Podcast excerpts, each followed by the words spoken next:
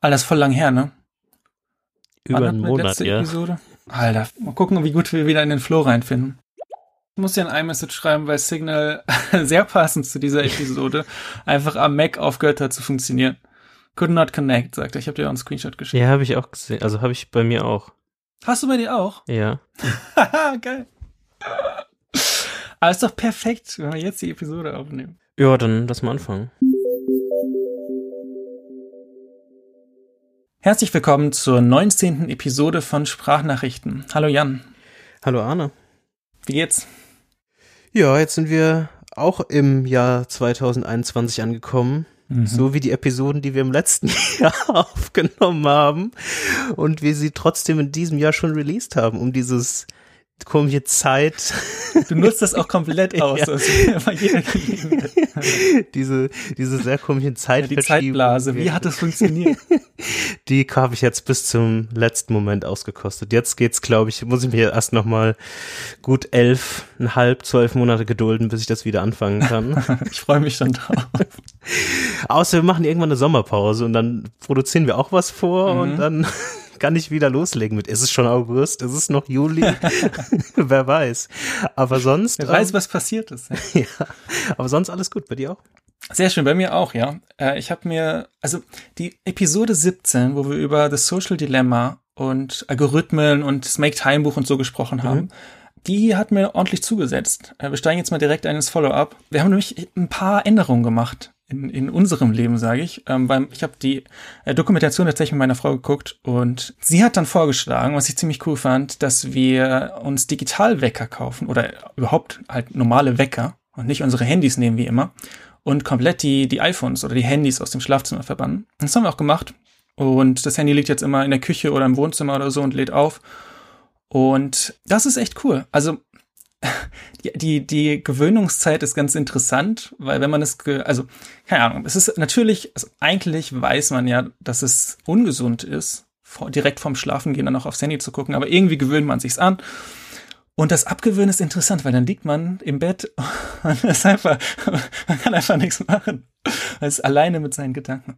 Nein, ähm, das, genau, das ging aber relativ schnell und mittlerweile ist es echt cool, weil wenn ich aufwache, ist mein Handy erstmal außer Reichweite und ich, das ist, ich, ich find's cool. Mhm. Ja, ist auf jeden Fall eine Entwicklung. Da rein spielt dann auch, dass wir uns äh, ein richtiges Babyphone gekauft haben. Wir hatten vorher immer eine App, die auch sehr gut funktioniert hat, aber es war eben eine App und dann musste irgendwie das Handy äh, immer irgendwie eine Reichweite haben und sowas. Mhm. Das hat das ähm, abgewechselt. Dann habe ich eine Papierzeitung abonniert. Hatte ich zwischendurch auch mal, hat nicht so richtig gestickt. Ich bin gerade wieder sehr excited. Mal gucken, wie lange das hält. Können wir dann mal schauen. Vielleicht gibt's ein Update, aber gerade habe ich richtig Bock.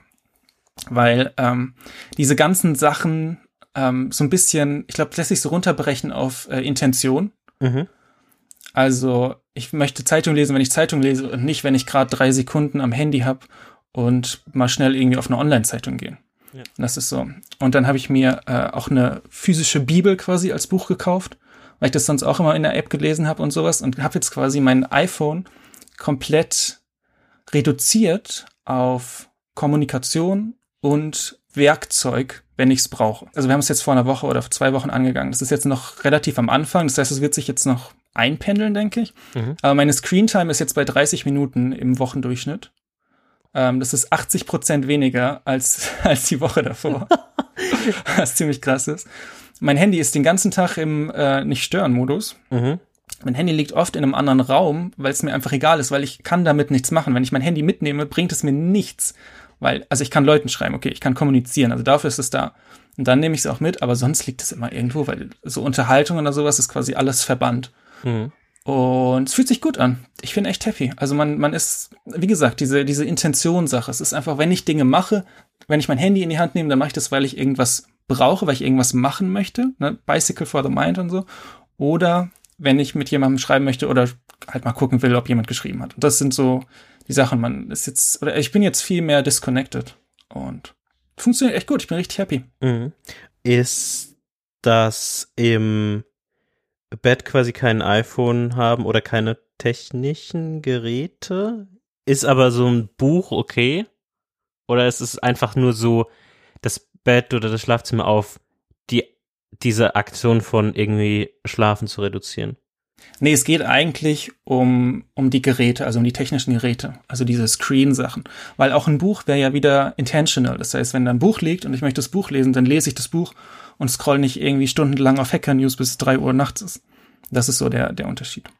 Und dies, ja, mal gucken, was sich da, was sich da noch entwickelt. Wahrscheinlich wird sich die Screentime einpendeln. Ich schätze mal, 60 Minuten ist realistischer für so eine normale. Ich habe jetzt diese Woche besonders darauf geachtet, weil das jetzt neu ist. Mhm. Ähm, aber ja, bin gespannt, wie sich das entwickelt. Cool, interessant. Ja, bei mir hat sich gar nichts geändert. Alles wieder vergessen. Ich habe mir erstmal wieder einen Instagram- und Facebook-Account ah, gemacht. Nein, Spaß. Man muss auch mal die andere Seite des Extrem austesten. Sehr schön. Nee.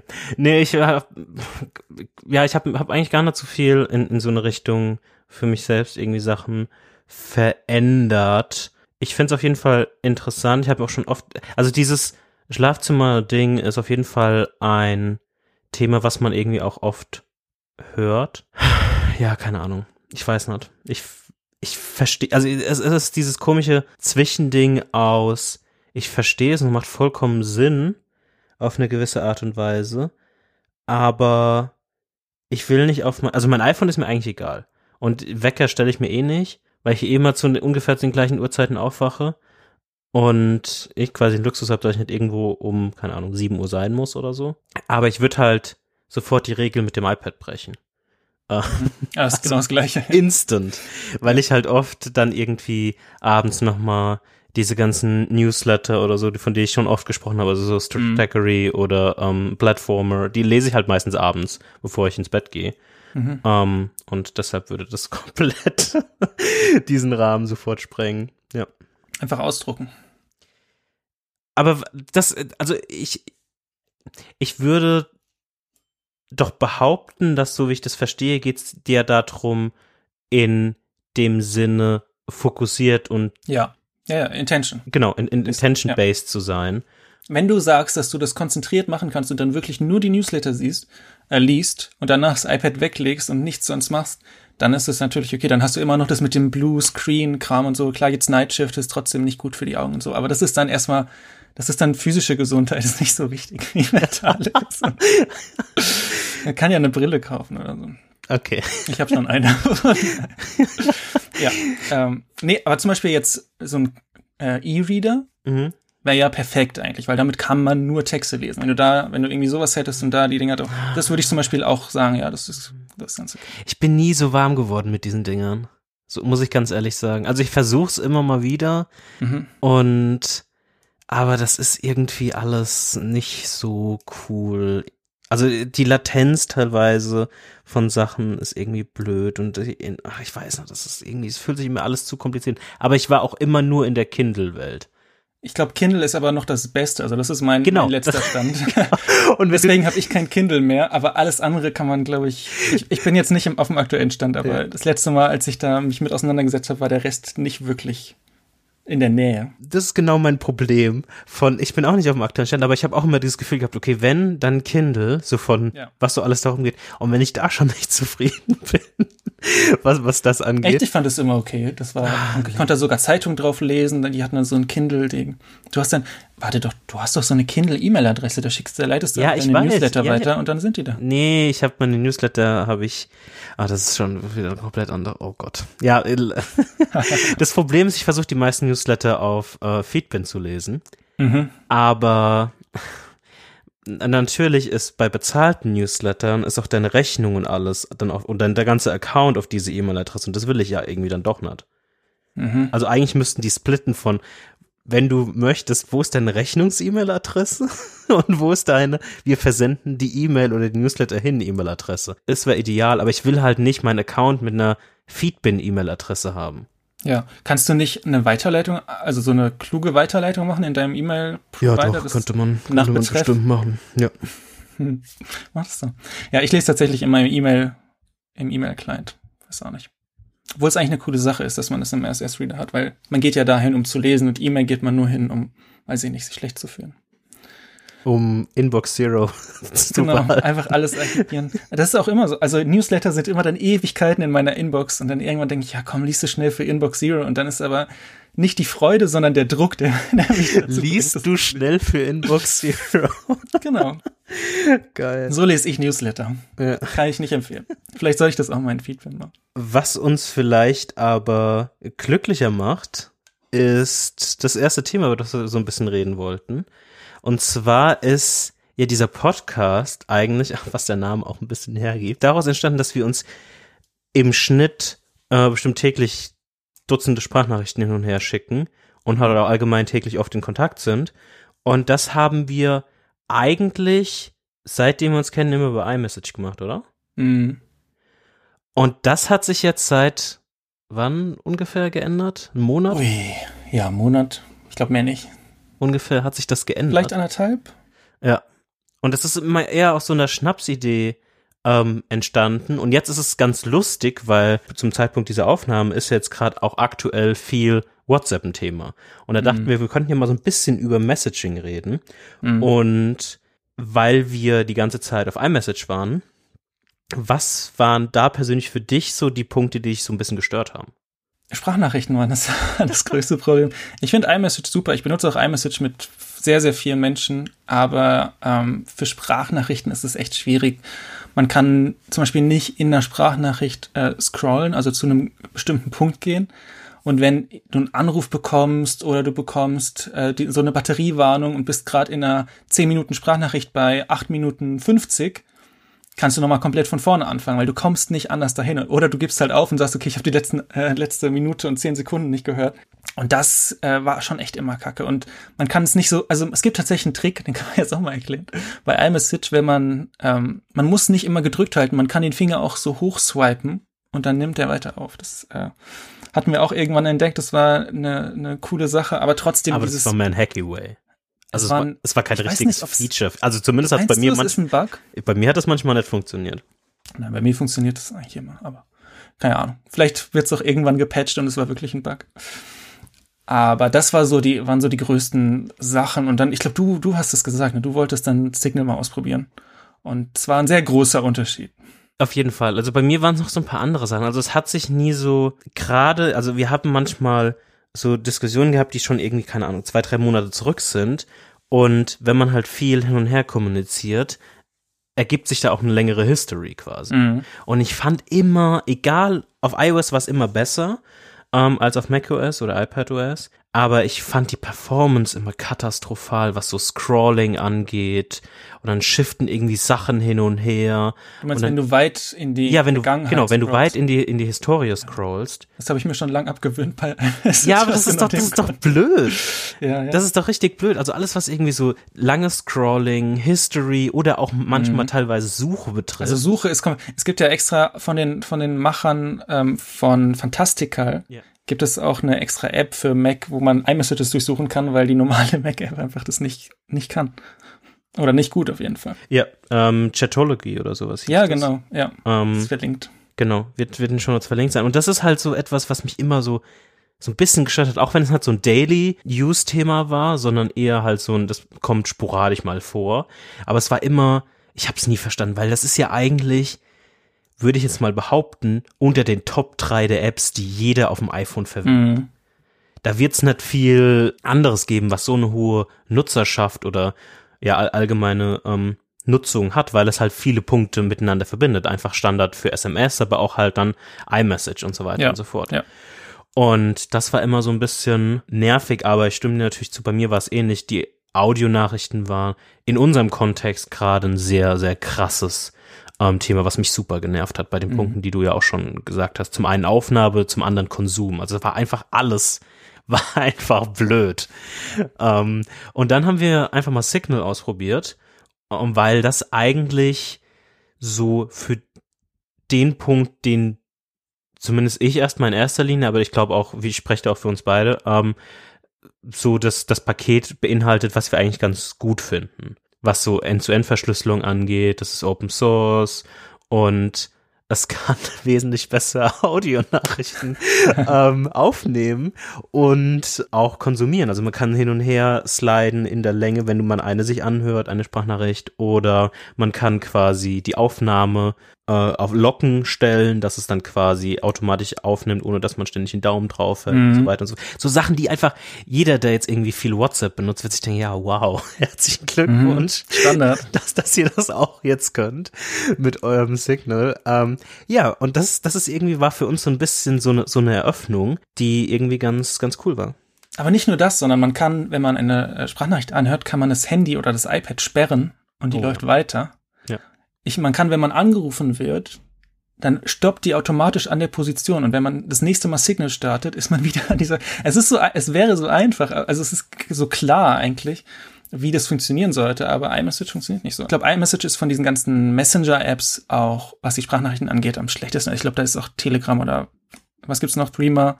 Uh, Threema, WhatsApp, Facebook Messenger, sowas in der, ja. in der Richtung, genau. Also es gibt natürlich noch viel, viel, viel, viel andere. Für uns das sind so die verbreitetsten. Genau. Für uns war ähm, Signal dann erstmal so der erste Sprung, weil es natürlich auch eine, eine, eine gute, äh, relativ gute iOS-App hat, eine ja. mittelmäßige Desktop-App, würde ich jetzt mal sagen. Also es macht ja. das, was es soll. Ist halt wieder Electron, ne? Ist wieder webbasiert und so wir hatten diese Diskussion von vor ein paar Folgen und in dem Kontext würde ich sie sogar zustimmen. Also es macht halt weniger Spaß. Das ist so ein Punkt, da würde ich mir ein bisschen mehr Geschwindigkeit wünschen, ein bisschen, wie sagen wir so schön, snappier ähm, ist und manchmal nicht so rudimentär und manchmal so ein bisschen starr sich anfühlt.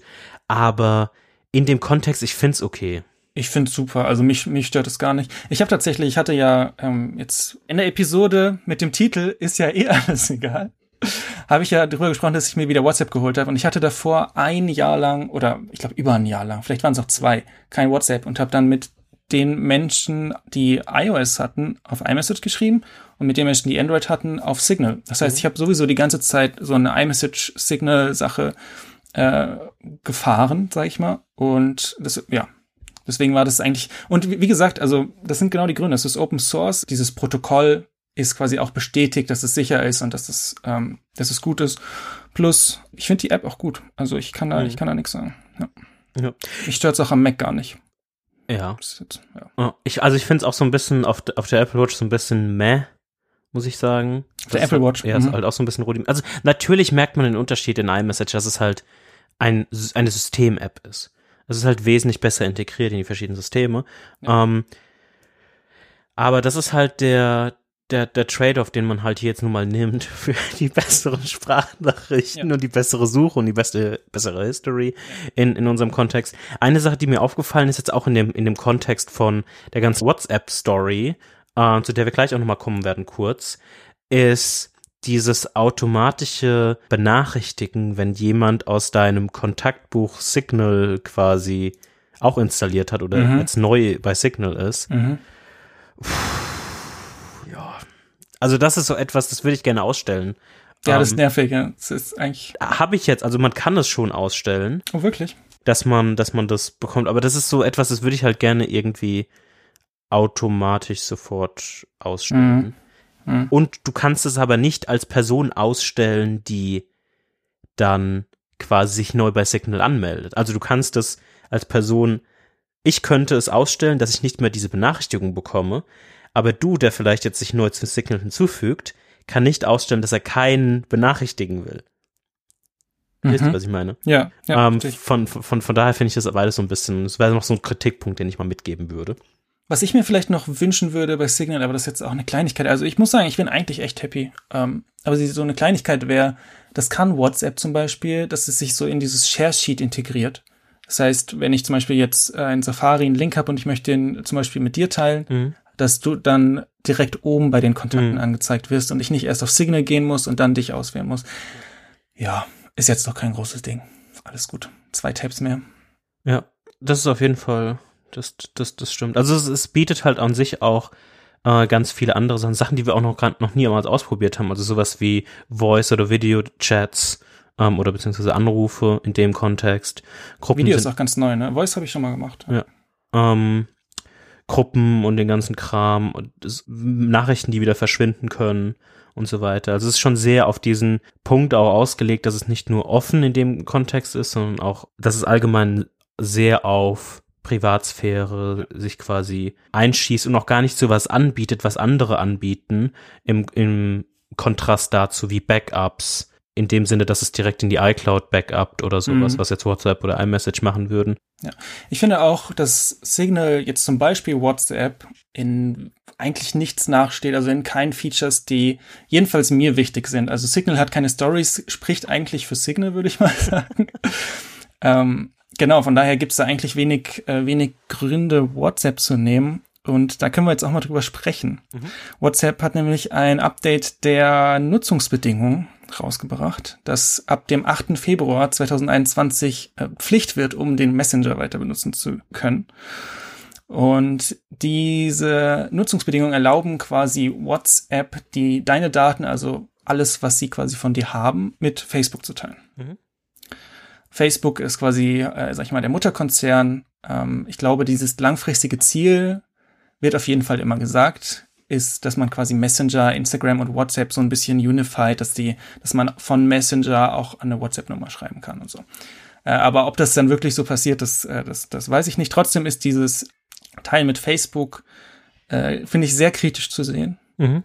Und ich, äh, es gab jetzt auch in der ersten Woche nach der Ankündigung 9 Millionen Downloads für Signal und ein super Zuwachs. Ähm, so viel, dass Signal auch während wir aufnehmen gerade down ist.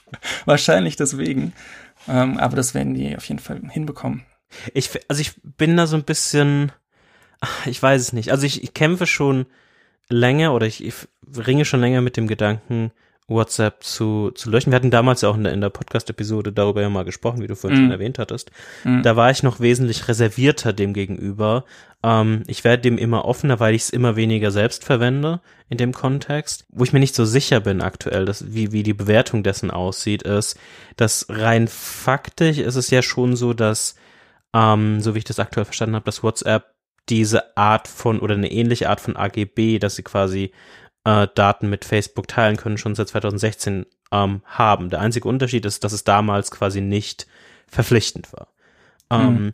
Und soweit wie ich den ganzen Kontext jetzt verstehe, ist der Hauptgrund ja eigentlich, und ich versuche jetzt gar nicht WhatsApp in dem Sinne zu, zu verteidigen, mhm. ähm, sondern einfach nur so ein bisschen mehr Kontext zu geben, ist, dass sie versuchen in dem Gesamt-Facebook-Kontext auch mehr in so ähm, Geschäfte und Shop-Richtung mhm. zu gehen. Und in dem Kontext bieten sie ja dann auch quasi einzelnen Unternehmen an, über die Facebook-Plattform quasi mit Kunden kommunizieren zu können. Ja. Und in dem Kontext ist es natürlich so, dass sie da gewisse andere Rechte äh, brauchen.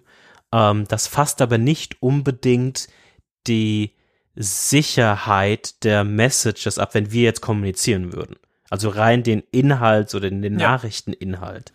Der bleibt. Nee, der ist, der ist weiterhin genau. Ende zu Ende verschlüsselt genau. und da kommt auch Facebook nicht dran. Genau, der bleibt unverändert und benutzt ja auch das sogenannte Signal Protocol.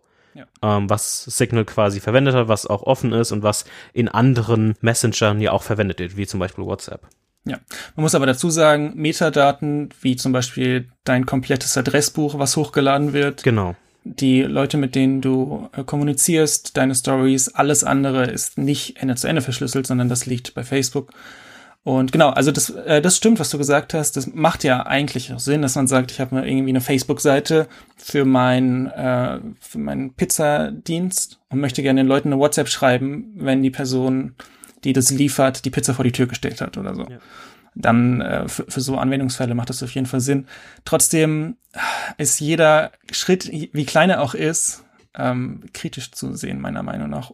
Gerade was diese Datenteilung mit Facebook angeht, weil, wie gesagt, das mit diesem äh, Unifying der verschiedenen, äh, also Messenger, Instagram, WhatsApp, ich glaube, das ist auch mehr ein Gerücht. Trotzdem ist das was, ah, ich weiß es nicht diese, diese ganze, dass allein Facebook, Instagram und WhatsApp eine Firma ist, ist allein schon kritisch zu sehen, aber ist ein anderes Thema. Wir sprechen ja, sprechen ja über Messenger jetzt. Ich glaube, es gibt da zwei sehr interessante Punkte, die man vielleicht in so ein bisschen trennen sollte. Das ist zum einen die, die Sicherheit. Also mhm. wie sicher ist ein Messenger äh, im Sinne von den Inhalten? Und wenn wir da mal so drauf gucken, sagen wir wie vorhin Signal, WhatsApp, Telegram, Facebook Messenger und iMessage vielleicht, dann würde ich schon behaupten, dass Signal und WhatsApp die ersten beiden Positionen einnehmen, weil sie beide auf demselben Protokoll beruhen.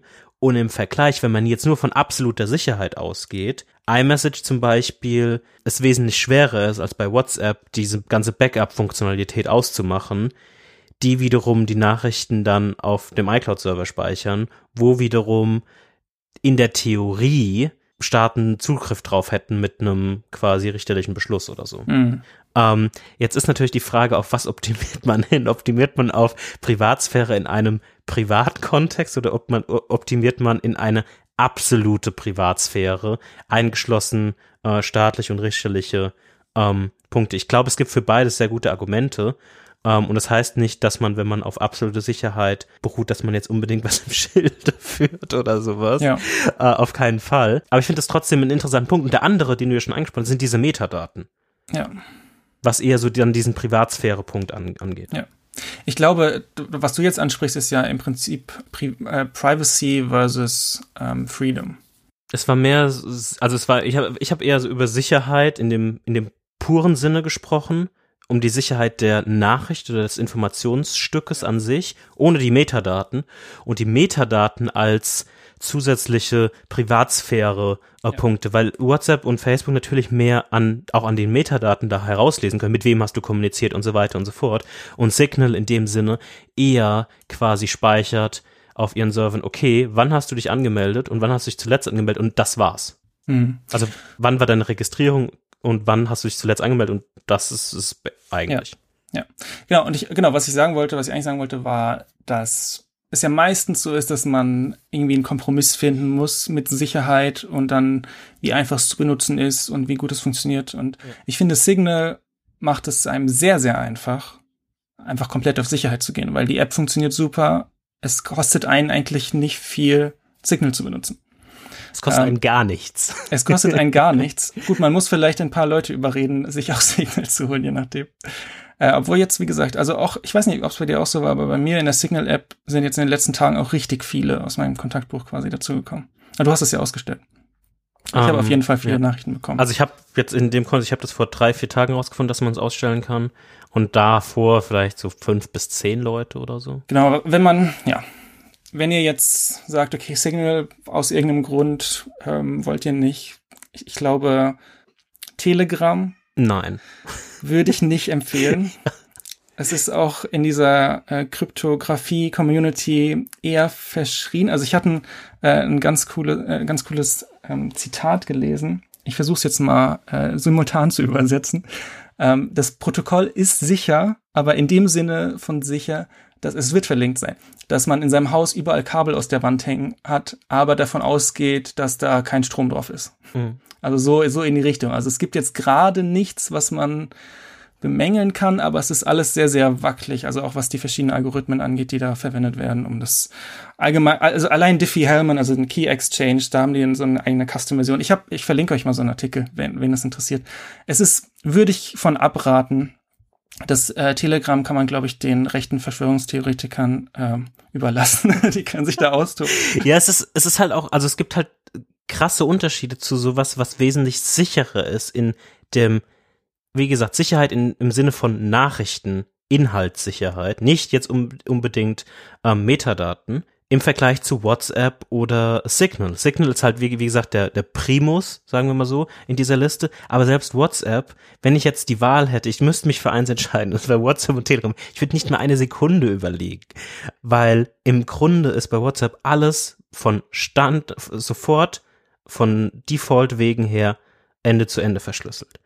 Bei Telegram. Du sagst alles, aber du meinst Nachrichten. Ja, genau, Nachrichten. Ja. Wie gesagt, das, das Intro, das der Einleitung ist, wir reden über Nachrichten.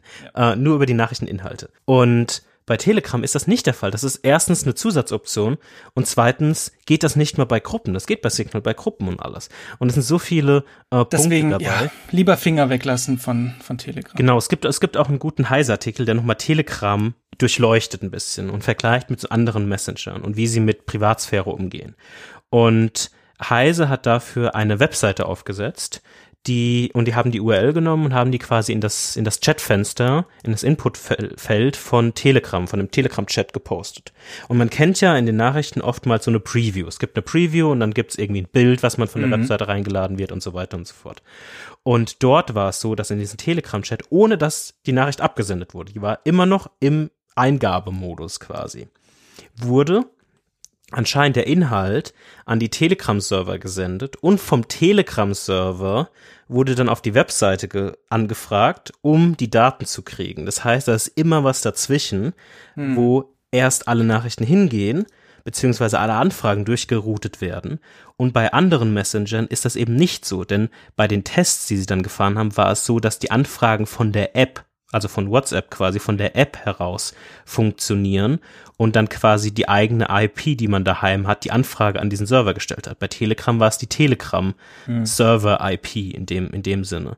Und man kann auch noch andere Tests machen, dass wenn man zum Beispiel WhatsApp oder Signal verwendet und sein Telefon auf den in Flugmodus stellt, dann kann man die Desktop-App nicht mehr verwenden, weil das alles auf von, von dem Telefon aus funktioniert.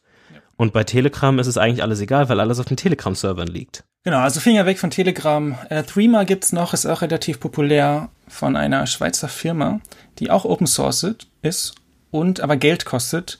Kann man, glaube ich, nichts Schlechtes drüber sagen. Also finde ich, kann man genauso verwenden wie Signal kostet Geld und kann, ich weiß nicht, ob es irgendwas besser kann. Ähm, Nee, also ich habe das ganz, ganz früher, wie die mal rausgekommen sind, habe ich das auch mal eine Zeit lang verwendet. Bei mir geht es nur um persönliche Präferenz eigentlich. Ich würde beiden genauso auf dem gleichen Level vertrauen. Ja, ich auch. Ähm, und für mich, ich finde einfach nur das Inter, also ich finde beide Interfaces nicht mega geil. ähm, aber ich finde in dem Kontext irgendwie Signal, keine Ahnung, ein bisschen sympathischer, ein bisschen angenehmer, keine Ahnung. Aber im Grunde ist es eigentlich egal. Ja. ja. Gut, das Signal-Protokoll wird halt sehr viel, also da wird sehr viel mehr drauf geschaut, weil das auch WhatsApp das implementiert. Und wenn da irgendwas ist, dann kommt das auf jeden Fall eher raus als jetzt zum Beispiel bei Threema. Das kann man sagen, aber eigentlich, ja. Ich würde sagen, das, das ist auf jeden Fall okay. Ich bin mir trotzdem jetzt persönlich unsicher, ob ich WhatsApp lösche. Ich habe es mir jetzt erst vor einem Monat oder zwei oder vielleicht drei ähm, wiedergeholt. Ähm, und ich versuche aber auch die ganze Zeit, auch seit ich das wieder habe, Unterhaltungen, die ich ein bisschen regelmäßiger habe mit Menschen, mhm. umzuziehen zu iMessage oder zu Signal. Und das werde ich auch weiterhin machen. Äh, es gibt so zwei, drei Gruppen, wo ich, glaube ich, schon gerne jetzt drin wäre und nicht dann wieder rausfliege und so. Das heißt, mal gucken, wie ich das mache. Ich bin noch sehr unentschieden. Also ich habe ja noch ein bisschen Zeit bis zum 8. Februar. Wir nehmen jetzt am 15. Januar auf. Äh, noch zwei Wochen, drei Wochen. Und äh, mal schauen, was, was ich mache. Also ich, ich weiß es nicht. Es ist schwer. Ja, ich bin mir auch noch hundertprozentig sicher, ähm, aber ich glaube, ich werde das Thema dann doch mal angehen ich glaube, wenn jetzt, wenn jetzt viele Menschen durch diese News und durch diese äh, Updates der, der AGB zu Signal gehen, oder vielleicht tue ich mir auch Threema und gucke, ob da andere Menschen sind, das wäre ja auch okay. Ähm, und man vielleicht dann mehr Menschen einfach bei Signal hat, ohne dass man jetzt große Überzeugungsarbeit leisten muss, dann ist es auch einfacher umzuziehen. Ich schau mal, ich weiß es nicht. Wenn nicht, trost du einfach, dass du nur noch per SMS schreibst und Leute sind eh so geizig, dass sie kein Geld für SMS. Also wahrscheinlich ist es aber in jedem Vertrag drin, oder? Ja, ist mittlerweile in jedem Vertrag drin. So habe ich das aber das Jahr vorher gemacht, als ich kein WhatsApp hatte. Die Leute, die kein Signal hatten und kein iMessage, da habe ich dann eine SMS geschickt. Da fühlt man sich sehr archaisch. Also es ist, ja. Naja. Ja, und ich habe gehört, du hast dir ein iPad gekauft. Äh, ich habe mir nicht nur ein iPad gekauft. ich habe auch einmal die Komplettausstattung. Und ja, es ist, es ist schon nicht schlecht. Nicht schlecht. Ja. Was hast du dir für eins gekauft? Ähm, ich habe mir ein iPad Air gekauft. Ein iPad Air der vierten Generation, die jetzt vor kurzem erst neu rausgekommen sind. Quasi. Und das war auch schon mal ein interessanter Entscheidungsweg. Also ich hatte vorher das 9,7 Zoll iPad Pro. Das ist, müsste jetzt knapp viereinhalb, fast fünf Jahre alt sein. Mhm, mit Homebutton noch. Genau, mit Homebutton, ja. mit Touch ID, äh, mit dem A9X. das ist schon ein paar Jahre her, wie man sieht. Und noch erste Generation Apple Pencil und so weiter und so fort. Und sonst war es aber eigentlich ganz, ganz okay. Also ich hatte jetzt nichts viel auszusetzen. Der einzige Hauptfaktor für mich war auch so ein bisschen Batterielaufzeit. Also ich habe das halt echt viel benutzt und in dem Kontext hatte ich das Gefühl, dass es bei manchen Anwendungen, gerade YouTube oder so, ganz schön schnell in die Knie geht. mhm. im Vergleich. Deshalb wollte ich auch mal ähm, quasi ein neues Gerät haben und ich habe unter anderem zu Weihnachten einen Apple Pencil bekommen, der neuen Generation. Und das war, das war für mich so, äh, von mir so ein, so ein leicht fieser Trick, wo ich mal so eine, so eine Liste auf, aufgestellt habe mit verschiedenen Items drin. Und dann mhm. habe ich mir gedacht, okay, falls ich den bekommen würde, ähm, dann muss ich natürlich, also ich kann den ja sonst nicht verwenden. Nee, wenn man den 100 Euro Pencil bekommt, kann man auch mal 1000 Euro ausgeben für das iPad. Das ich aus. Das ist komplett logisch. Das, das, das ist logisch. Ja. Ich weiß. Ähm, und dann habe ich so ein bisschen verglichen und die Frage für mich war halt eher, okay, entweder 11 Zoll iPad Pro der zweiten Generation, das quasi vom, war es März, April ungefähr? Ich glaube, mhm. es war April. Mhm, ähm, Lieder, ja. Genau, mit dem, genau. Oder das iPad Air der vierten Generation. Und das Ding ist ja so krass vergleichen oder unterscheiden die sich nicht. Also 0,1 Zoll ist mir relativ egal. Punkt 1. Ich glaube, deins ist schneller, ne? Äh, meins ist ein Tick schneller, aber ja. ist eigentlich egal. Keyboard und Pencil funktionieren gleich. Okay, das Display ist ein anderes. Ich habe kein Promotion. Ich habe oh. kein, äh, wie viel sind das? 120? 120, 120 Hertz, okay, schade. Mhm. Äh, mhm. Kann ich aber beides noch mitnehmen. Beide haben USB-C, das war für mich das Wichtigste. Ja, okay, das wollte ich noch ähm, machen, ja. Leider ist mir egal. Ähm, ja, ich habe mir sogar das alte gekauft, weil mir leider so egal ja. Und von daher ähm, ist das ungefähr das Gleiche. Also du hast mhm. natürlich jetzt keine zweite Kamera. Wow ich glaube, ich habe noch nie in meinem Leben, ah, ich glaube, ich habe noch nie in meinem Leben mit meinem iPad ein Foto gemacht. Und ja, ich glaube, äh, ich habe bestimmt mal irgendeinen, aber. Vielleicht mal so ein Snapshot oder also, mal was gescannt oder so ein Quatsch, aber nie ein richtiges Foto, so wie mit dem Handy. Ja. Und ich muss auch sagen, ich finde diese ganzen ähm, leichten Farben von dem eher auch ganz cool. Also, was hast du für eine Farbe? Äh, blau. Sky Blue. äh, sieht eher aus wie so ein leicht, eher wie Silber, ähm, aber ich finde es ganz, ganz, ganz, ganz passend, ganz schön soweit. Mhm. Und deshalb war dieser 200 Euro Unterschied für mich schon eigentlich ein Hauptgrund, beziehungsweise ich weiß gar nicht, ob es genau 200 Euro waren. Ich glaube, es waren weniger, weil ich habe nicht die kleinste Variante genommen, weil da ist Apple natürlich auch richtig smart in, in der Art und Weise, wie sie dann die verschiedenen Größen. Ich habe die Variante ähm, mit, mit 256 Gigabyte und weil mir einfach 64 zu bisschen zu wenig waren äh, muss ich ganz ehrlich sagen. Es gibt nur diese zwei Varianten. Und von daher habe ich mir das quasi geholt und dazu dachte ich mir, okay, Ende des Jahres, Weihnachten ist rum, aber lass uns einfach nochmal ein kleines Weihnachten feiern. Und diese Tastatur, diese, die wäre doch auch vielleicht mal was, was interessant sein könnte. Das also Apple Magic. Genau, also habe ich mir das, das Magic Keyboard fürs iPad dazu gekauft, quasi und dachte mir, ja, das ist bestimmt ganz nett, aber irgendwie ist es doch bestimmt auch voll nervig und wie oft benutzt man das denn? Mhm. Ah. Und ich habe vorher das iPad auch größtenteils für Konsum verwendet. Das muss man ganz ehrlich sagen. Mein iPad-Verhalten war Videokonsum, sei es YouTube, Netflix, irgendwelche Tutorials, was weiß ich mhm. was, oder Lesen, ähm, größtenteils. Das waren die zwei Anwendungsfälle. Und dachte mir so, okay, Keyboard, mal gucken, weil ich habe auch mal kurz überlegt, ob ich mir so ein das, das kleinste MacBook Air mit dem M1 holen sollte, weil ich auf jeden Fall eine Alternative wollte zu meinem iMac, der hier mhm. feststeht immer. Ja. Und dann habe ich mich jetzt im Endeffekt für das iPad mit Magic Keyboard entschieden. Und Arne, das ist es. Das ist es. Ich sag dir ganz ehrlich, ähm, es gibt zwei, drei Anwendungsfälle, die sind richtig schmerzhaft. Da gibt es keine gute Lösung. Aber wenn man diese zwei, an, zwei, drei Anwendungsfälle ausblendet, das ist die Zukunft. Also über das iPad muss ich eigentlich gar, gar nicht viel sagen, glaube ich. Es ist schön, fühlt sich super schnell an, Batterielaufzeit ist richtig geil. Ich habe mal viereinhalb Stunden Videocall am Stück gemacht und äh, mit mit Whereby, was auch eine ganz ganz coole äh, quasi Videokonferenzsoftware ist. Mhm. Und diese viereinhalb Stunden, da ist mein, mein Akku, das war die erste Lauf direkt aus dem, aus dem Karton heraus, nach dem mhm. Auspacken, von 75 Prozent auf 35 Prozent gechoppt, also 40 Prozent Akkuverlust. Finde ich oh, für viereinhalb ein, Stunden ja. Videocall, finde ich schon relativ gut, muss das ich sagen. Das ist echt gut. Ja. Für auch eine Third-Party-App, das war keine System-App. Mhm. Ähm, da kann man ja auch nochmal sagen, okay, haben die da irgendwelche Sachen irgendwie komisch gebaut, die irgendwie zusätzlich Akku ziehen und so weiter und so fort. Also vielleicht nochmal irgendwie eine Handvoll Prozent vielleicht plus minus draufrechnen. Da war ich schon relativ beeindruckt, muss ich sagen. Mhm. Ähm, okay, eine Sache, die ich natürlich vergessen habe eben zu erwähnen bei Pro versus Air ist Touch ID versus Face, Face ID. Oh, hast du Touch ID? Ja, ich habe Touch ID. Auf dem Lock-Button ist jetzt kein Drama. Auf dem Lock-Button? Ja, also auf diesem ich habe mich mit dem iPad, wie man vielleicht hört, okay. nicht viel auseinander. Das ist ja cool. Ich habe ich hab keinen Home-Button mehr, sondern das ist direkt auf dem Lock-Button, ah, auf dem ja. Sleep-Wake-Lock-Button. Ja. Ähm, ich, weißt du, was ein iPad ist? Ich kenne Face ID. Und ich habe ich hab, äh, Touch ID und das ist jetzt kein Drama. Ähm, aber bei so Setup schnell das iPad mehr verwenden wie ein MacBook und die One-Password-Extension oder Integration quasi öffnet sich, weil ich mich irgendwo anmelden will. Mhm. Wäre es cooler, wenn er einfach das Gesicht scannt und sofort eingeloggt ist. Mhm. Keine Frage, weil so muss ich immer das hört sich jetzt so fast. Das ist, du musst den Finger drauf Ja. Das ist natürlich schlimm. Ja. Sonst muss ich meinen Arm bewegen und meinen Finger drauflegen. Das äh, ist nicht um, ähm, zumutbar eigentlich.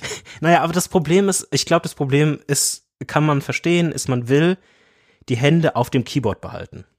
Mhm. Das ist eigentlich ja. so der Hauptgrund. Ähm, aber hey, das ist jetzt kein Weltuntergang. Alles gut. Ähm, kommen wir zum Magic Keyboard. Magic Keyboard ist, äh, ist äh, teuer. Nochmal ganz kurz, das ist ja. das, wo das iPad dann in der Luft schwebt. Korrekt. Das ist, wenn du auf. Mit, mit Trackpad auch. Korrekt. Wenn du auf, auf iPad klickst und dann auf Keyboard klickst, hast du drei verschiedene Möglichkeiten. Du hast ähm, und dann natürlich auf Kaufen klickst. du hast drei verschiedene, du hast das Magic Keyboard, du hast das Smart Keyboard Folio und du hast das Smart Keyboard. Und das Smart Keyboard ist quasi für die Kleinen, ähm, für das 10,5er iPad Pro, für das iPad Air der dritten Generation, für die an anderen iPads. Das Smart Keyboard Folio ist quasi für andere iPad Pros, ist quasi die billig in Anführungszeichen die billige Variante mit 200 Euro ähm, zum, zum Magic Keyboard. Und das Magic Keyboard kostet quasi äh, 340 Euro und das ist schon scheiße teuer. Ähm, Piep. Und ist aber ich bleib hier einfach in dem First World Modus. Das Geld definitiv wert. Weil es macht dieses Gerät in was komplett anderes und es ist so viel, es ist die beste iPad Experience, die ich bisher hatte, bei meilenweit Unterschied, weil es nicht mehr nur ein Konsumgerät ist, sondern es wird auf einmal zu einem ähm, Konsum- und Arbeitsgerät. Und das macht es für mich persönlich so ultimativ interessant. Und selbst der Konsum ist besser. Aber wie gesagt, wir, äh, wir reden hier über ein, ein iPad, was quasi ungefähr 11 Zoll groß ist. Und wie ich das Keyboard das erste Mal in der Hand hatte, dachte ich mir, huiui, das ist aber ganz schön klein. Mhm. Ähm, und dadurch, dass das iPad quasi diesen, wie du vorhin gesagt, dieses Floating Design hat, ist die Nummer, die Nummernreihe, ist so halb unter dem, unter der Kante des iPads. Mhm. Also du kannst nicht gerade von oben herab tippen, so wirklich, sondern du stößt so ein bisschen an das iPad, an die Unterkante des iPads an. Nicht 100% ideal, aber machbar nutzbar. Und je, je, je mehr du den Winkel des iPads natürlich veränderst, desto extremer wird das oder desto weniger extrem wird das. Mhm. Ähm, aber alles in allem ist nach ein, zwei Tagen die Tip-Experience von, oh mein Gott, bin ich langsam, so habe ich ungefähr getippt, zu, oh mein Gott, bin ich langsam, ähm, aufgestiegen. Und es ist einfach wie, als würde ich jedes andere Keyboard der Welt verwenden. Natürlich gibt es ein paar kleinere Anpassungen, also Ä und Ü zum Beispiel sind so Mikro- äh, mhm. Keyboard-Tasten im Vergleich zu so einem normalen Keyboard, was man von einem iMac kennt oder ganz normal, was halt Apple so anbietet. Aber es ist richtig gut und Sachen sind einfach so viel schneller, weil was wir alle von dem Mac kennen, mit Command-Tab durch App switchen, wow, habe ich auf einmal auch. Ich switch hier hin und her und switch von App zu App und auf einmal wird, hast du das Gefühl von, es ist wirklich Geschwindigkeit. Es ist mhm. wirklich, ich habe und ich habe im Griff, was passiert. Ich habe wirklich, kann hin und her wechseln, ich kann Geschwindigkeit aufbauen. Ich kann einfach mal schnell ähm, mit Command Space quasi ähm, Spotlight öffnen einfach schnell was googeln oder einfach schnell irgendwie was anderes öffnen, ein File öffnen oder eine App öffnen oder irgendwas in diesem Kontext machen. Und das erreicht schon relativ hohe Produktivität ab einem gewissen Punkt. Ähm, das Keyboard an sich hat auch hat quasi auch Backlight, also es wird auch quasi äh, mit unterstützt, wenn du ein bisschen mehr im Dunkeln bist, ähm, dass du quasi genug Licht hast, um auf die Tasten zu, zu tippen und die zu erkennen. Ist alles ziemlich, ziemlich geil. Und wenn Apps, und das ist so ein bisschen vielleicht der, der Makel an dem iPad-Ecosystem im Bezug zu, wie wertvoll es ist für Third-Party-Entwickler, ist iPad OS mit dem neuen, mit der neuen Cursor-Funktionalität ähm, der abgedateten, dass du quasi so einen Kreis hast, wie man quasi diesen, diesen Pfeil auf ganz normalen Macs ähm, kennt, ähm, hat man hier quasi so einen Kreis, der sich anpasst, mhm. zu, wenn es optimiert ist, zu den einzelnen Interface-Elementen. Mhm. Das ist richtig gut, aber es ist halt, ich würde mal tippen, bei 50 Prozent der Apps, die ich verwende, optimiert dahingehend. Also es ist noch sehr, sehr viel ja. Luft nach ja. oben. Ähm, wenn es aber optimiert ist, ist es richtig, richtig gut. Zwei Sachen, die ich weniger gut finde, ist, was, wo man aber teilweise auch Physik als Grund nennen kann, ist, wenn es quasi zusammengeklappt ist, kannst du es nicht wirklich mit einer Hand aufmachen.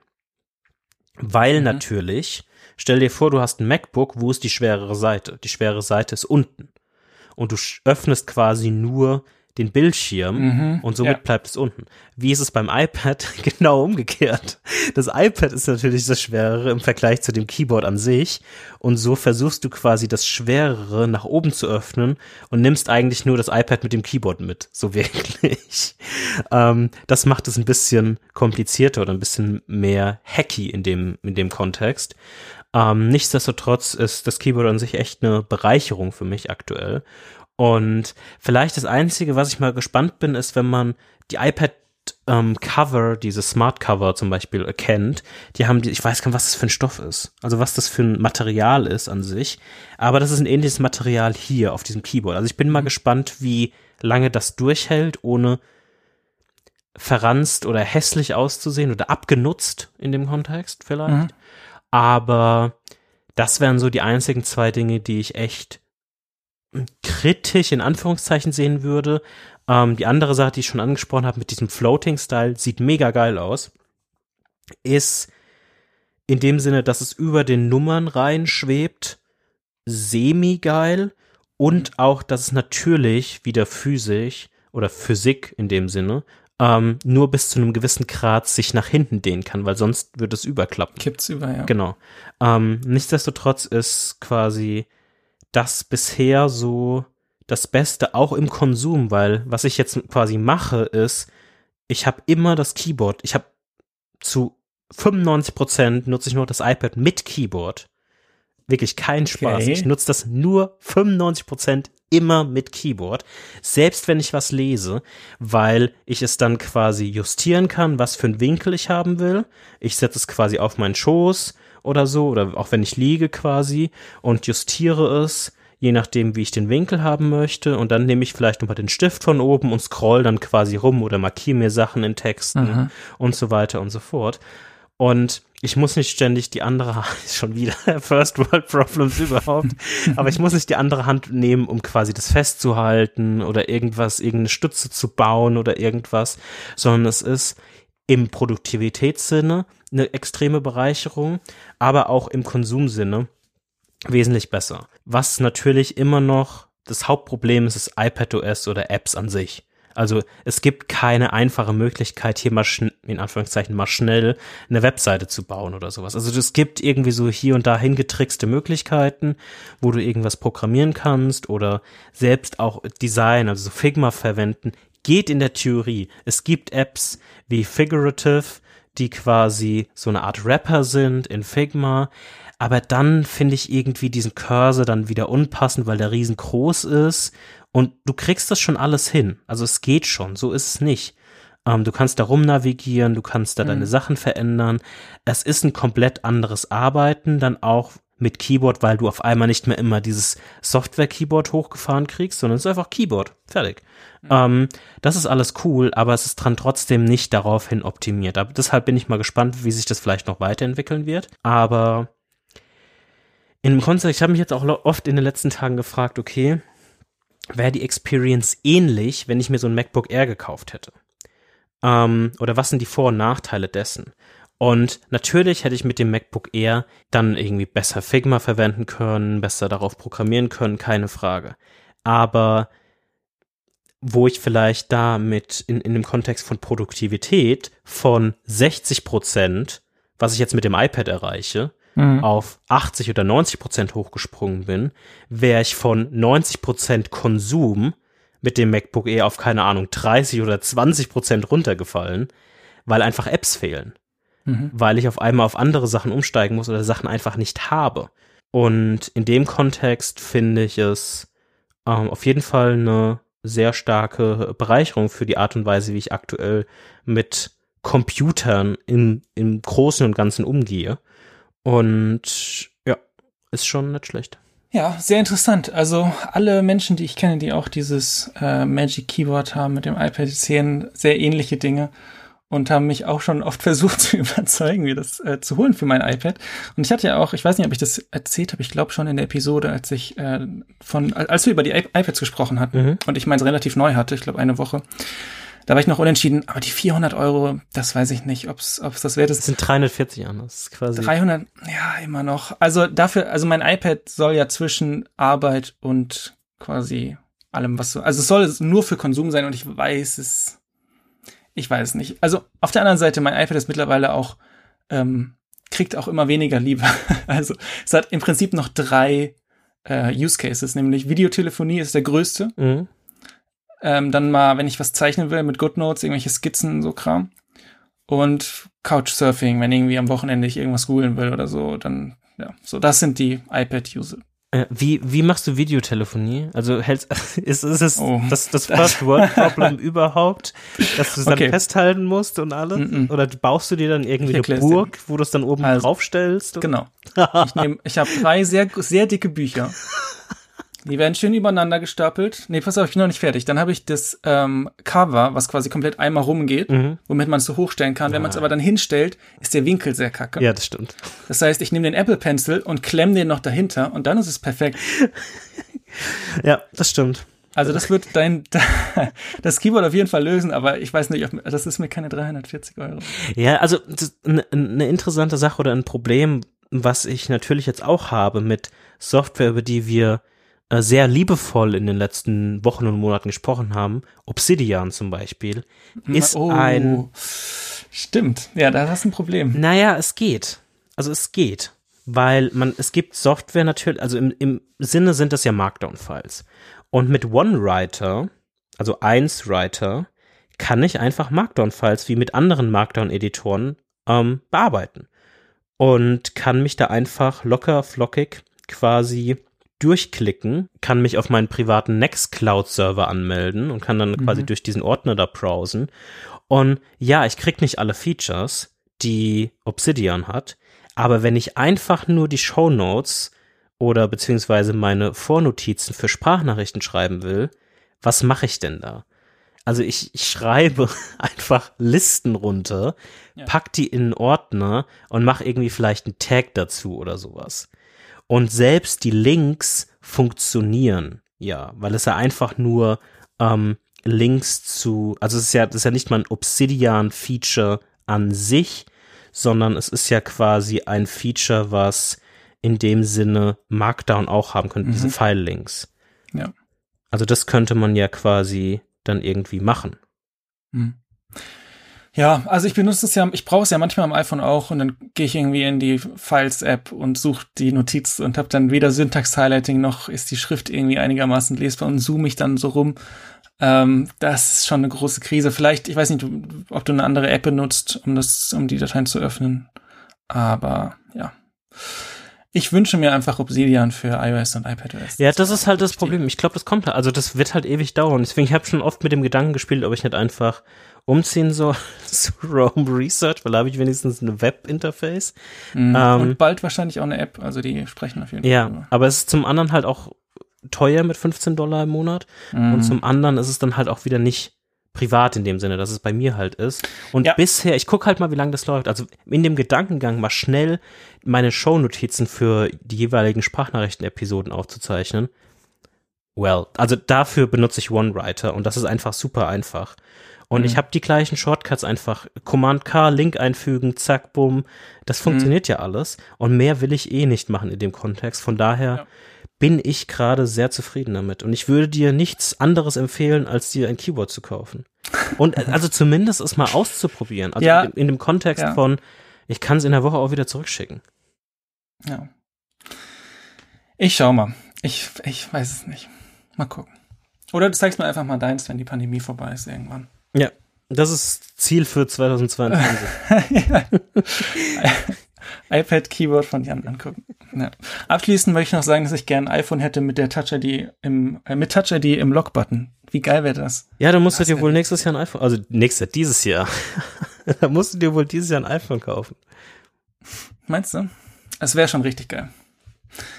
Ähm, gut, sprechen wir dann drüber. Sprechen wir dann drüber. Sprechen wir dann drüber. Sprechen wir jetzt über das beste Segment jeder Episode? Lass über Side Project Corner, über unsere Nebenprojekte sprechen.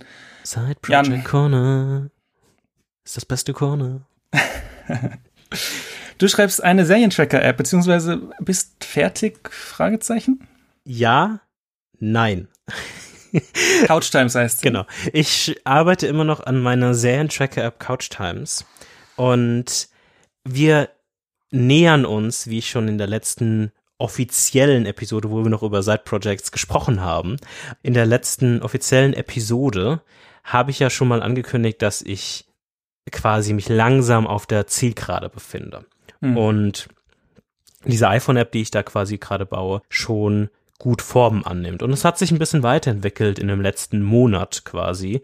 Und für die Leute, die quasi aktuell die App schon testen, ähm, die haben jetzt auch in dieser Woche der Aufnahme ein Update bekommen. Und dieses Update umfasst eines der Features, was du dir am meisten gewünscht hattest.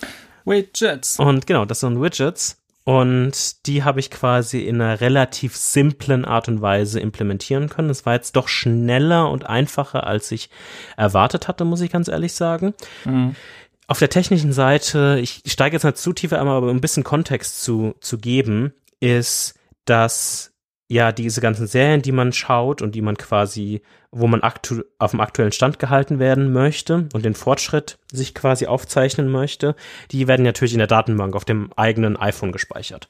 Und wenn man jetzt Widgets haben möchte, muss man diese Datenbank-Einträge irgendwie mit diesem Widget teilen können.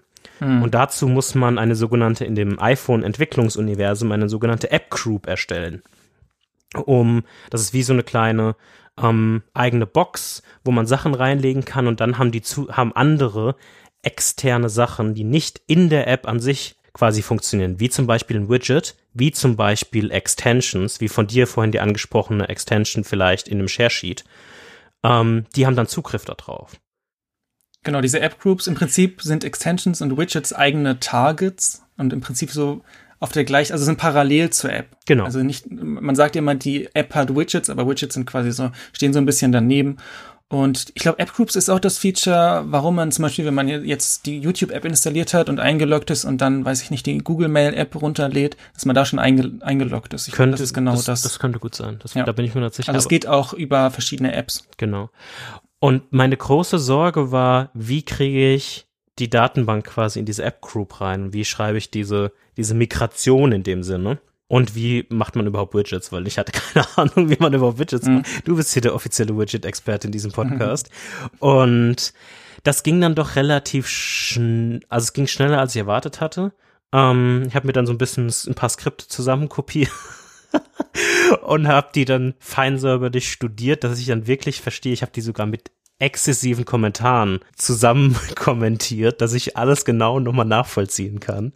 Und genau, jetzt gibt es quasi Widgets in drei verschiedenen Formaten.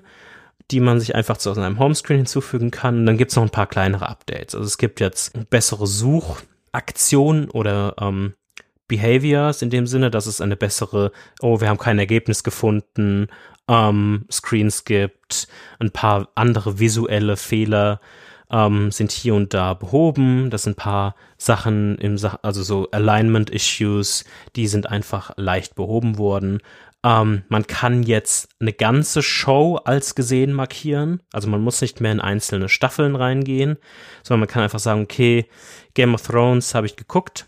Also kann ich das einfach direkt auf der auf der Show-Ebene als gesehen markieren und dann geht einfach nur die App durch alle Staffeln durch und markiert alle Episoden als gesehen. Mhm.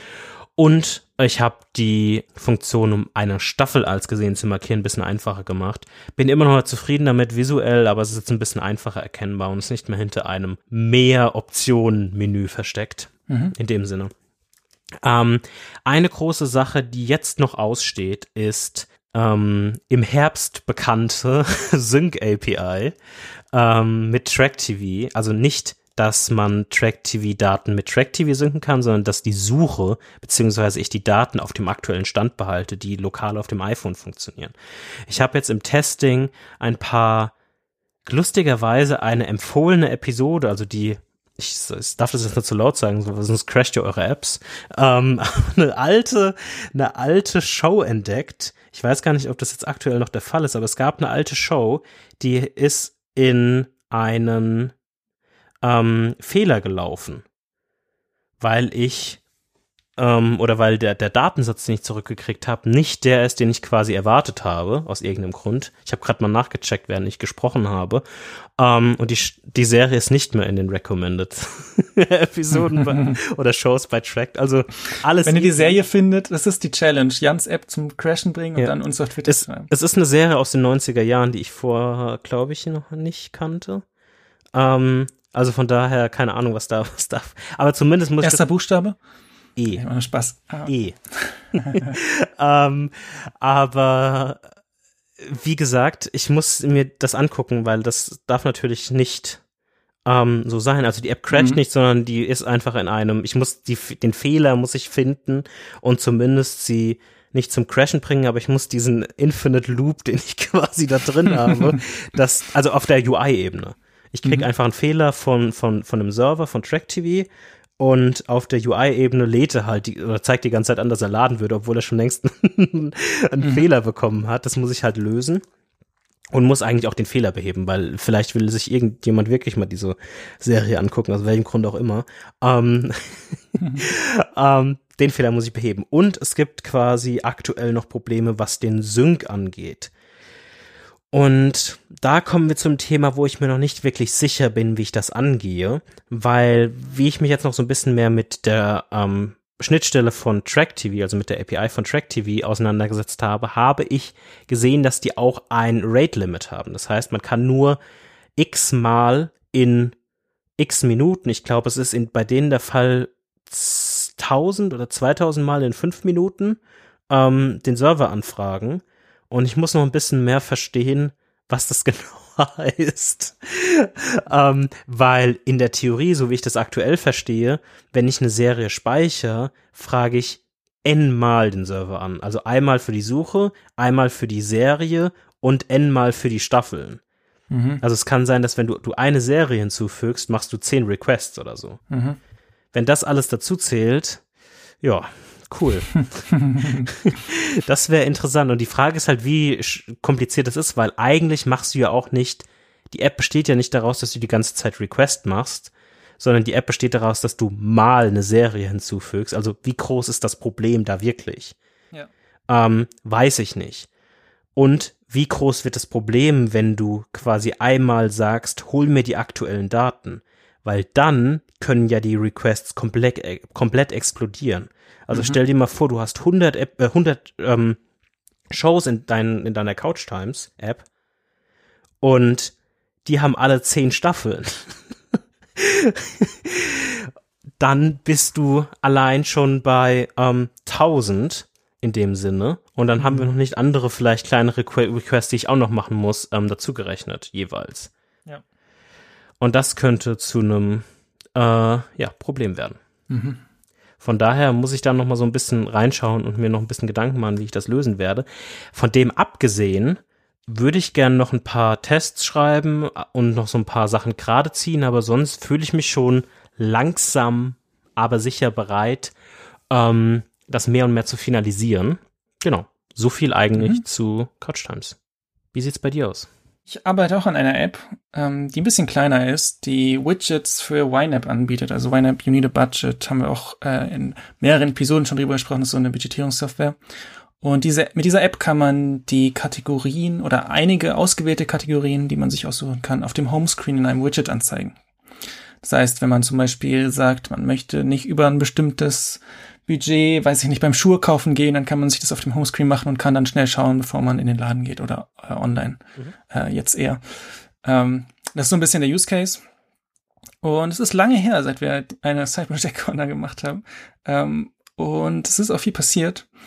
Und bei dieser App muss ich, ich muss ein bisschen ausholen. Also ich habe von Anfang an dazu gesagt, dass diese App wahrscheinlich langfristig oder die Funktionalität langfristig auch von der offiziellen YNAB-App angeboten werden wird, weil das einfach die logische Konsequenz ist. YNAB ja. ist jetzt nicht super fast mit der App-Entwicklung. Und ähm, ja, und das war aber ein Risiko, was ich eingegangen bin, genauso wie das Risiko, dass äh, jemand anders auf die gleiche Idee kommt. Und zwischen den Jahren hatte ich eigentlich sehr viel Zeit um das weiter zu polischen und weiterzumachen. Aber um ganz ehrlich zu sein, so richtig Bock hatte ich nicht.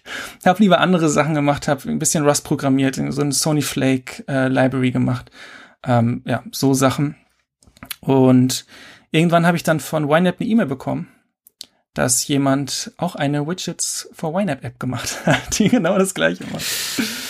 Ah, es ist also genau das passiert. Ähm, es war, da war ich bisschen sad an dem Tag, auch wenn es natürlich klar war irgendwie. Es ist, ich hätte es mehr pushen können, ich hätte mehr am Anfang mhm. äh, machen können, weil es jetzt auch von der Funktionalität her eigentlich schon schon fertig war. So. Ja.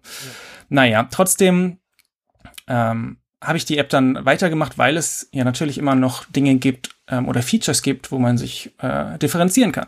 Zum Beispiel dann eben nicht nur die Kategorien anzeigen, sondern es gibt bei YNAB dann auch dieses zum Beispiel Age Your Money ist so ein, so ein Konzept, wie alt ist das Geld, also wie viele Tage sind ja. zwischen dem Zeitpunkt, wo das Geld reinkommt, bis es rauskommt. An so, so verschiedene Ansichten kann man machen. Ähm, das heißt, da könnte ich mich auf jeden Fall differenzieren und ähm, hab das und wollte vor allem nicht dann einfach sagen, okay, ich mache die, die App auch Open Source, let's go, scheißegal, ähm, und abandon, sondern wollte das dann wenigstens fertig machen und habe die dann quasi noch fertig gemacht fürs Release. Ähm, habe dann noch OAuth in-App implementiert. Das heißt, man, wenn man sich einloggt, öffnet man nicht Safari, sondern in der App öffnet sich dann Safari View Controller. Ist ein bisschen schöner. Und habe dann das zu App Review geschickt und es gibt auch noch ein neues Icon und so ein paar Kleinigkeiten. Das ist also, äh, wenn ihr die Beta habt, dann, dann wisst ihr das schon. Und genau, bei, beim App Store ist es so, wenn man eine App hat, die, wo man sich einloggen muss, wie zum Beispiel Widgets for YNAB, weil man muss sich logischerweise mit seinem YNAB-Account ähm, einloggen dann muss man da die Credentials angeben, also E-Mail-Adresse, Passwort und so ein bisschen dazu schreiben, wie das funktioniert. Ich habe mir einen extra Account erstellt, einen extra YNAB-Account, habe da so Demo-Budgets angelegt, damit man irgendwie schöne Widgets hat und habe bisschen mit dem YNAB-Support geschrieben und die haben mir sogar den Account auf kostenlos gestellt und so. Also YNAB-Support allgemein mega gut. Ähm, allerdings äh, hatte ich dann das Problem, dass App-Review sich nicht einloggen kann, weil YNAB so ein automatisches Blocking hat wenn, weil App Review logischerweise von einem anderen Kontinent, einer komplett anderen äh, Location auf der Welt sich versucht einzuloggen. Und YNAB sagt dann, ah, lieber mal auf Nummer sicher gehen, schick mir eine E-Mail. Und da steht dann, um, ähm, if this was you, click this link. Und dann kann ich den Link klicken und mich einloggen. Aber es war ja nicht ich. so. ah, das ist ganz schön kompliziert. Ähm, ich habe da jetzt auch YNAB geschrieben. Die haben mir auch ähm, vorgestern oder gestern noch mal eine E-Mail geschrieben, dass sie da dran arbeiten. Ähm, das scheint nicht so einfach zu sein, weil es ja ein Sicherheitsfeature ist. Da muss man logischerweise auch vorsichtig sein, wie man das umgeht. Das heißt, es ist quasi gerade blockiert. Sobald du eine App ähm, das hinkriegt, kann ich es in App Review schicken und da wird es dann hoffentlich durchgehen. Und dann äh, ist die App im App Store. Und dann kann ich schauen, wie es weitergeht. Dann kann ich schauen, mache ich noch andere Widgets? Habe ich noch Bock? Wie, wie funktioniert das? Das ist der einzige, was? Das ist der einzige. Das ist der Blocker. Du musst jetzt auch warten, bis die in fünf Monaten das mal gefixt haben. Naja, gut, der hat mir jetzt nochmal geschrieben, dass die da äh, mit Hochdruck. Ich meine, was heißt Hochdruck, ne? Die werden jetzt nicht für mich äh, alles, alles stoppen. Aber ich habe keine andere, also es geht nicht anders, die können sich nicht einloggen. Ich habe schon, okay, pass auf, ich wollte eigentlich nicht. Also, man kann es umgehen, wenn man Two-Factor Authentication hat. Okay, also zum Beispiel über One-Password-App oder mhm. sowas. Ich war, ich habe schon überlegt, ob ich mir einfach eine Website mache, einfach nur dafür, und dann da diesen äh, One-Time, dieses One-Time-Passwort einfach anzeige, das aktuelle, weil es eh scheißegal ist. Und dann sage ich AppReview, klickt auf die Website und gibt den Code. ist, da, mit dem Gedanken habe ich schon gespielt, soweit ist es schon. Ich habe es noch nicht gemacht, weil es ist natürlich dann auch Arbeit und so. Mhm. Und ich hoffe, ich warte jetzt noch mal zwei Wochen und wenn YNAB das echt nicht hinkriegt, dann mache ich das vielleicht einfach, weil es, oder soll ich nach Amerika fliegen und dann, mich von da einloggen, dass das funktioniert? Oder? Ja, also daran, daran hängt's gerade. Sonst wäre die App schon im App Store.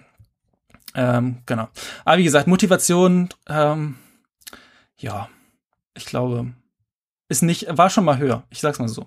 Ich sag's schon mal so. Wenn die App im App Store ist, vielleicht gibt es noch mal einen Push, vielleicht mache ich da noch mal ein paar andere Widgets und so. Ähm, ja, aber das ist die, das macht mich traurig. Das ist der aktuelle Stand. Vor allem, wie lange das jetzt schon dauert. Also das ist jetzt schon zwei Wochen äh, in Progress. Das macht mich ernsthaft traurig. Ja. Naja, jedenfalls, das, das ist Widgets for YNAB. Und jetzt bin ich so ein bisschen umgeschwenkt. Wie gesagt, ich habe ein bisschen andere Projekte gemacht ähm, und bin jetzt gerade ein bisschen dran, meine äh, Website wieder zu erneuern. Ähm, die, die schon länger dabei sind, erinnern sich dran, dass ich sowas schon mal gemacht habe. Und ich bin schon wieder sehr unzufrieden. Arne.me ist die Website. Könnt ihr gerne draufgehen, hat überhaupt kein Styling. Ähm, aber da möchte ich so ein bisschen schauen, dass ich das ein bisschen ja, ein bisschen schöner vom Design mache und vor allem aber auch ein bisschen persönlicher, also dass es nicht nur ein Blog ist, sondern vielleicht auch ein paar Fotos drin hat, die ich mache, also wie so ein öffentlicher Instagram-Feed, dann irgendwie äh, diese Links, also ne, wir haben ja dieses, diese Like-Geschichte ähm, mhm. auf unseren Webseiten, das habe ich, glaube ich, von dir auch geklaut, äh, über Pinboard, ähm, was ziemlich cool ist, das hätte ich aber gern so als eigene Post und so, also mal gucken, wie, was, wie sich das so weiterentwickelt. Ähm, konkretes Ziel ist jetzt schwer. Ich würde mal sagen, ähm, den, das grobe Skeleton, also die verschiedenen Typen von, ähm, von Posts, also Blogpost oder Foto oder Link oder was auch immer, dass das alles aufgesetzt ist und so von der Funktionalität die Website fertig ist, mhm. aber noch kein Styling. Also Styling komplett Krise, so wie es jetzt, also was heißt Krise? Einfach, gibt einfach nicht. Das ist so ein bisschen das Ziel für in zwei Wochen. Mal schauen. Du hast viel vor wenn wir jetzt noch über einen anderen, ein anderes Segment reden wollen. Das muss dann, das muss dann eventuell zurückstecken, das andere. Du meinst deins, gell? Mm, über was willst du denn noch reden, ja? Über unsere Webseite. Ja. Ähm, wahrscheinlich werden viele gar nicht wirklich wissen, dass wir eine Webseite haben. Sprachnachrichten.fm. Weil die meisten einfach in ihre Podcast-App des Vertrauens Sprachnachricht abonniert haben und dann läuft es ja einfach alles. Dann kriegt man die neuesten Episoden und so weiter und so fort. Und alles ist einfach und funktioniert. So. Wir haben uns das auch so gedacht und haben uns gedacht, ja, was Webseite. Das Wichtigste an der Webseite für den Podcast ist, dass die den Feed generiert. Und das war's in etwa. Aber ja, wenn, wenn man sich unsere Website anguckt, kann man vielleicht doch das Gefühl kriegen, okay, so cool ist es vielleicht doch nicht. Und es ist sehr viel, sehr überladen. Und was vielleicht die Hauptaktion ist, die man ausführen will auf einer Webseite von einem Podcast, nämlich das Abonnieren eines Podcasts, ist nur am unteren Ende der Webseite möglich. Es sind erstmal zehn Episoden und dann im Footer irgendwo ist ein genau. Subscribe. Ja. Ähm, und deshalb haben wir uns mal hingesetzt und ich habe mich mal kurz ein bisschen mit in, in Figma ein paar Rechtecke hin und her geschoben und habe dann mal quasi ein, eine neue Version einer möglichen Website für unseren Podcast hier zusammengebaut. Und wir werden dann mal so ein paar erste Eindrücke in die Show Notes verlinken, glaube ich mal. Mhm. Und ähm, daran wollen wir jetzt die nächsten Wochen auch so ein bisschen arbeiten. Und der Unterschied, den man so ein bisschen aus einer technischen Ebene erkennen muss, da können wir dann kurz nochmal zwei, drei Minuten einsteigen, ist, unsere Webseite aktuell ist WordPress.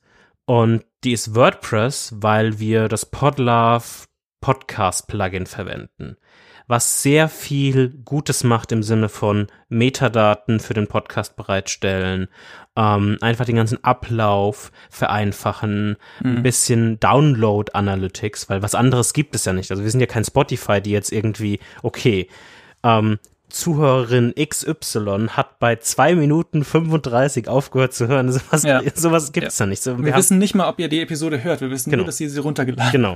Und diesen, diesen, ähm, zumindest diesen schmalen Analytics-Bereich kriegt man auch mit Podlove quasi äh, anonymisiert äh, zu und kann da so ein bisschen gucken, okay, wie viel Downloads gab es über diesen Feed und wie viel Downloads ja. gab es über diesen Feed, welche Episode war das und so weiter und so fort. Ich glaube, man kann sagen, dass Podlove es einfach sehr, sehr einfach macht mit WordPress. Man setzt genau. WordPress auf, man muss sich natürlich ein bisschen, man muss ein WordPress auch, oder man, es gibt ja auch Hosted WordPress, dann installiert man das Plugin und man ist eigentlich fertig. Es gibt einen guten Player, es gibt äh, eine gute äh, Erstellung mit den Show Notes, wie das mit den Chaptern funktioniert. Das ist quasi alles fertig. Und das ist echt top eigentlich. Und nichtsdestotrotz ist es so, dass das Wertvollste, was Podlove macht, in dem Sinne, ist, den Feed zu generieren und die Arbeit, um zu dem Feed zu kommen, extrem zu vereinfachen. Das ist eigentlich das, was Podlove in dem Sinne macht. Wir beide finden das alles sehr gut. Wir finden aber alles, was mit der Website und WordPress zu tun hat, ähm, katastrophal. Und wir finden WordPress an sich auch irgendwie, würden da ungern was für ähm, quasi schreiben oder das ein Theme, ein WordPress-Theme bauen. Und in dem Sinne ist jetzt unser Gedankengang, dass wir quasi die Schnittstelle, die WordPress zur Verfügung stellt, um die Daten zu bekommen, die benutzen wir und benutzen quasi WordPress nur noch als Datenspeicher als glorifizierten Datenspeicher irgendwo und wir werden quasi unsere Website, wo Nutzer dann draufgehen auf Sprachnachrichten.fm, äh, wird quasi dann von ähm, einem Static Site Generator wie Eleventy, den wir quasi auch für unsere beiden Webseiten verwenden, ähm, zusammengebaut. Und da müssen wir halt noch ein bisschen Klebstoff hier und da verwenden und ein paar Sachen zusammenkleben und die Daten bekommen und das Design um, um, umsetzen mhm. in dem Sinne. Aber das ist jetzt so der grobe Gedankengang, um uns auch von dem WordPress als ich generiere dir eine Webseite wegzukommen, um dann auch so Performance-Sachen zu bekommen.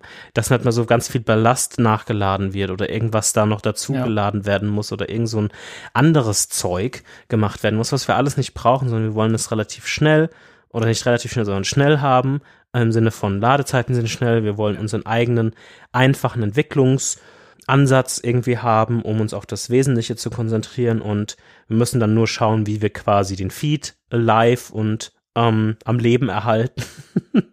und der Feed wird weiterhin von WordPress generiert, aber das ist alles, was WordPress macht.